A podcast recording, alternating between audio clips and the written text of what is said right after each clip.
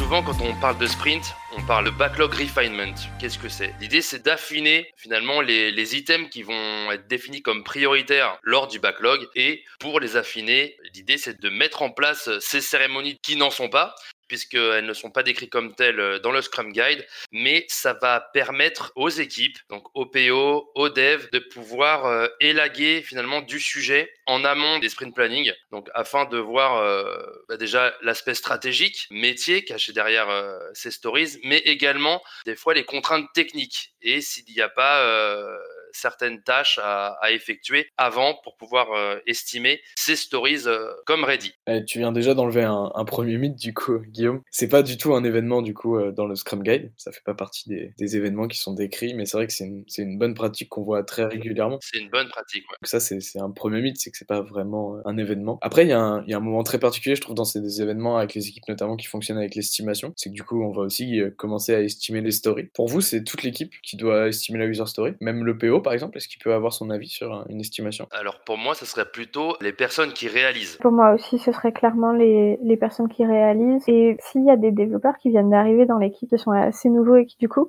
n'ont pas l'habitude de savoir un peu euh, à quel niveau d'estimation on se situe, Alors, souvent on essaie de les faire estimer. Enfin, moi j'ai travaillé avec des équipes où il y avait euh, très très peu de développeurs, mais c'était intéressant que ce soit euh, la personne qui vient d'arriver qui estime et pas forcément le tech lead parce que ça permettait plus facilement pour elle de rentrer dans cette habitude de se rendre compte des écarts qu'il pourrait y avoir et de discuter euh, de ces écarts-là avec l'estimation d'un tech par exemple et, de prendre l'habitude tout doucement ouais de, réussir à scaler. Alors évidemment euh, on prend toujours un exemple d'une story qui est passée pour se dire bon ben ça ça nous pour nous, ça équivaut à un 2. Alors après, on, estime les autres stories en fonction de ça. Mais euh, plus la plus on pratique et plus plus ça va être fluide. Le PO peut influencer l'équipe sur son estimation en lui donnant plus de détails et de contexte. Ah. Ça m'a fait marrer cette phrase-là dans le Scrum.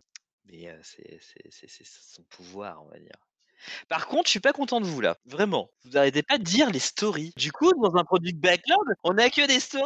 On devrait dire les items. Que la user story, c'est un guide pour un certain type d'item. Si j'osais le gros mot, c'est un gasp. c'est vrai que c'est un gasp, ouais, parce qu'effectivement, à la base, euh, ça vient d'extreme programming. Et c'est vrai que c'est une pratique qui est communément euh, associée à Scrum, alors que ça vient pas du tout de Scrum en fait, la user story. Et le format qu'on connaît. GASP, ça veut dire euh, Generally Accepted Scrum Practice. C'est toutes ces bonnes pratiques que le cadre Scrum, le framework Scrum, il dit euh, vous allez piocher, euh, prendre les bonnes idées à gauche à droite. Il y a beaucoup de bonnes idées qui ont été prises et c'était les stories, par exemple, les stories. Le guide Scrum donne assez peu d'informations sur à quoi ressemble un item. Ah oui, c'est sûr. C'est pour ça que pas plus tard qu'aujourd'hui, on a eu en fait un débat là sur le projet chez le client où je me trouve, ils ne peuvent, ne veulent pas faire des user stories. C'est trop contraignant, c'est pas, enfin, c'est pas pratique. Et du coup, on a défini le cahier des charges d'un item en fait, pour qu'il ait un sens pour tout le monde. Et on est arrivé à la conclusion suivante, c'est de véhiculer un intérêt pour le produit. Alors, ça peut être un intérêt métier, fonctionnel,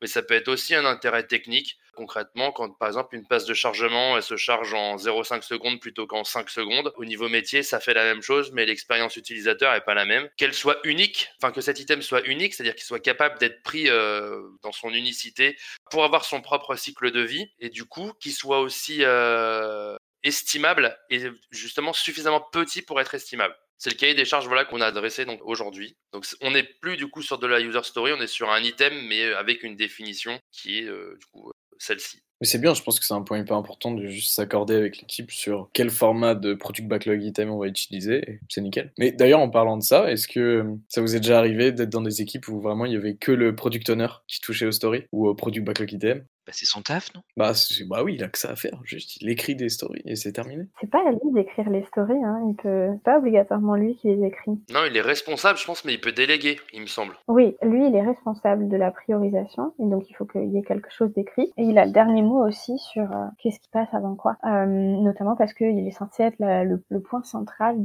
auquel arrivent toutes les informations. Donc il est le seul à savoir avoir exactement une image très claire de l'état des choses et peut donc choisir mieux que quiconque s'il faut prioriser un point plutôt qu'un autre. Et moi, c'est vrai que j'ai eu un contexte, par exemple, où on avait euh, un testeur qui donc testait l'application avec des tests automatisés ou des tests manuels. Et par exemple, c'est cette personne qui mettait dans le backlog euh, les bugs qui étaient remontés euh, en faisant des tests sur l'application. Et c'est vrai que moi, je trouve que c'est toujours très très bien quand toute l'équipe a bonne conscience du backlog et qui se sentent même à l'aise de rajouter des choses dedans, qui seront priorisées plus tard par, par le product owner. Et concrètement, comme le product owner, c'est représentant du produit, on va dire du métier, c'est fait ce raccourci-là. Le fait d'utiliser les user stories, c'est là où c'est généralement, ça incite en disant que dans le produit backlog, tu que des user stories, tu que des choses métiers. Et du coup, certains développeurs vont se cacher derrière, bah non, mais moi je suis technique, donc je fais pas.